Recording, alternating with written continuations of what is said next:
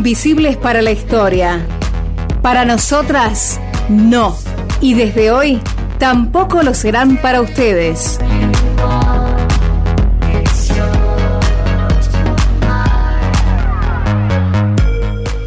Y estamos de vuelta en Destruyendo Mitos, ahora con Invisibles para la Historia. ¿Por qué hacemos esto?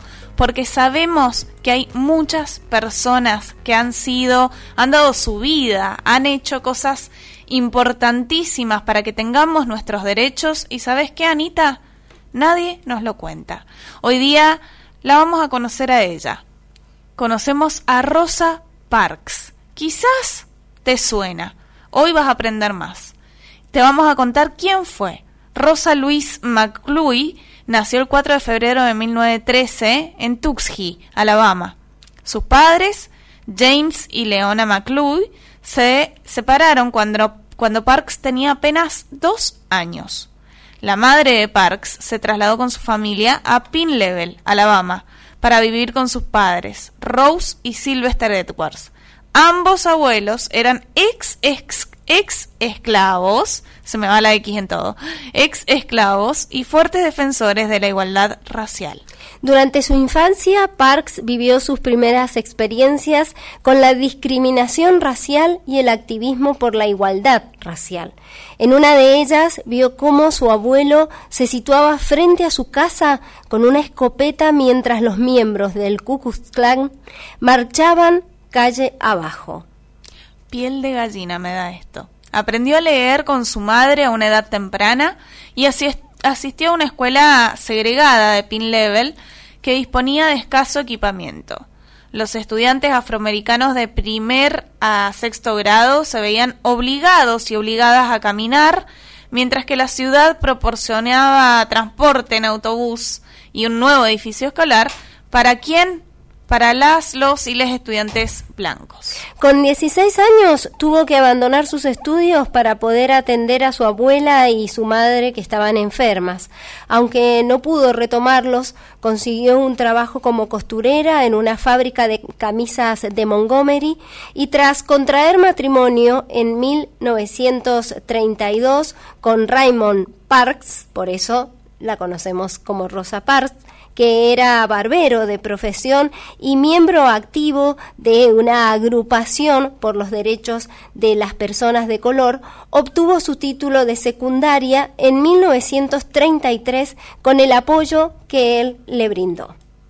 Tras graduarse, Rosa Parks se involucró activamente en asuntos de derechos civiles. En 1943, sirviendo como líder juvenil y secretaria del presidente de la asociación de E. Nixon, un cargo que ocupó hasta 1957 y la pareja nunca tuvo hijos. El primero de diciembre de 1955, Rosa Parks fue arrestada por rechazar las peticiones de un conductor de autobús cuando la increpó a ceder su asiento a un pasajero blanco. Su negativa no fue porque estuviera físicamente cansada, sino porque estaba harta de ceder su asiento a los blancos. El código de la ciudad de Montgomery requería que todo el transporte público estuviera segregado y que los conductores de los autobuses tuvieran los poderes de un oficial de policía mientras estaban a cargo de cualquier autobús con el fin de hacer cumplir las disposiciones del código. Los conductores debían asignar asientos separados a los pasajeros blancos y negros para que no se unieran, no se juntaran, amiga. Algo que se lograba con una línea aproximadamente en el medio del autobús que separaba a los pasajeros blancos en la parte de adelante y escucha esto, las personas afroamericanas en la parte de atrás. Cuando el autobús en el que viajaba comenzó a llenarse de pasajeros blancos, el conductor lo detuvo y movió el letrero que separaba las dos secciones una fila hacia atrás, pidiéndole a cuatro pasajeros negros que renunciaran a sus asientos. La norma permitía que en caso de negativa el conductor podía llamar a la policía para que los echaran. Tres de los otros pasajeros increpados renunciaron a su asiento. Pero ¿sabes qué? Rosa no. Rosa Parks se negó y se permaneció, permaneció ahí sentada, hecho por el cual fue arrestada y acusada de violar el capítulo 6, sección 11 del Código de la Ciudad de Montgomery. Fue llevada a la jefatura de policía. Esa misma noche logró la libertad, pero bajo fianza. El 5 de diciembre de 1955, día del juicio que le hicieron precisamente por esto, en protesta de por su arresto, su arresto quise decir, se pidió a los miembros de la comunidad afroamericana de Montgomery que permanecieran fuera de los autobuses urbanos, alentando a la comunidad a permanecer en sus casas. Como la mayoría de la comunidad afroamericana no viajaba en autobús, los organizadores creían que el boicot más largo podría tener éxito. El boicot a los autobuses de Montgomery, así bautizado, resultó todo un éxito. Duró 381 días. ¿Qué? Y concluyó tras el fallo de la Corte Suprema que declaraba que la segregación en los sistemas de transporte público era inconstitucional.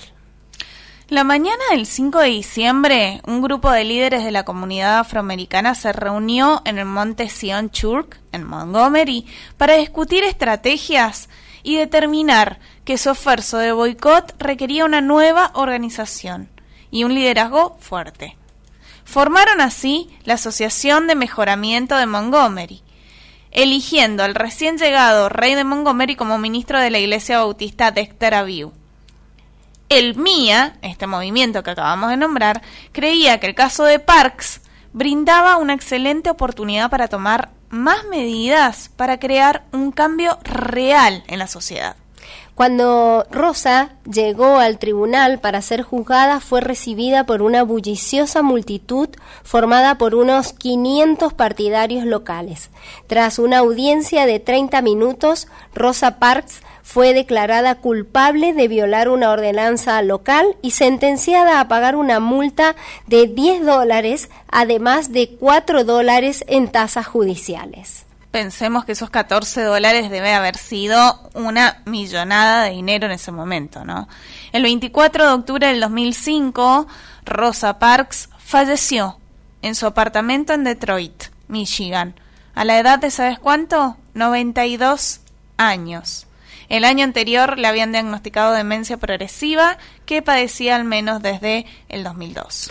Tras su muerte, Rosa Parks fue velada en el Capitolio de Washington, lugar al que acudieron unas 50.000 personas, siendo la primera mujer y la segunda persona afroamericana en recibir este honor, concedido solo a 28 personas en la historia de Estados Unidos.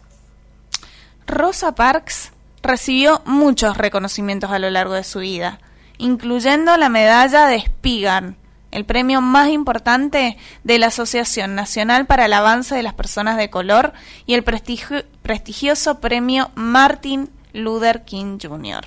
Acá vemos cómo las luchas que empiezan desde la individualidad traen con la organización de verdad reales cambios.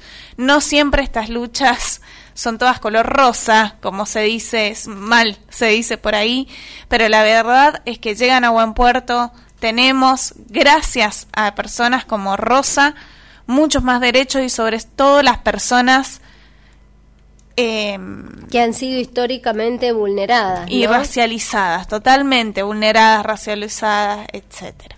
Así que ah, para mí ha sido un placer poder conocer un poco más de Rosa hoy día. Espero que te haya gustado, Anita. Espero que les haya me encantó. He visto varias películas eh, muy interesantes. Si ustedes ven, por ejemplo, El mayordomo de la Casa Blanca, es una película que atraviesa a partir de la historia de vida de el mayordomo de la Casa Blanca, que es un hombre de color afroamericano, atraviesa todas las luchas de las personas afroamericanas y termina con la llegada de Obama, el primer presidente. afroamericano a la Casa Blanca. Pero en ese recorrido conocemos a Rosa Parks y este boicot de los autobuses en Montgomery, que fue un hito fundamental porque marcó cambios muy importantes. ¿Y todos saben por qué? Porque Rosa no quiso dar el asiento. Así de simple. Se cansó de ceder sus derechos.